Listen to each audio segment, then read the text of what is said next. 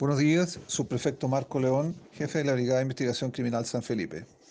Se informa que personal policial de esta unidad, en cumplimiento de una orden emanada de juzgado de garantía, realizó la entrada de registro a un domicilio en la comuna de Catemu, logrando detener a dos personas, ambas chilenos mayores de edad, una mujer y un hombre, por los delitos del artículo tercero y octavo de la ley 20.000 de drogas.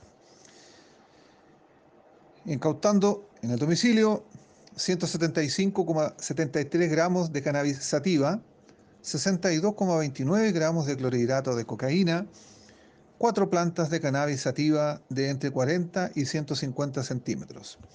El avalúo de esta droga equivale a 1.500.000 pesos aproximadamente. Se logró además incautar una balanza digital, y la suma de 2.177.000 pesos en dinero en efectivo, producto de la venta de esta droga.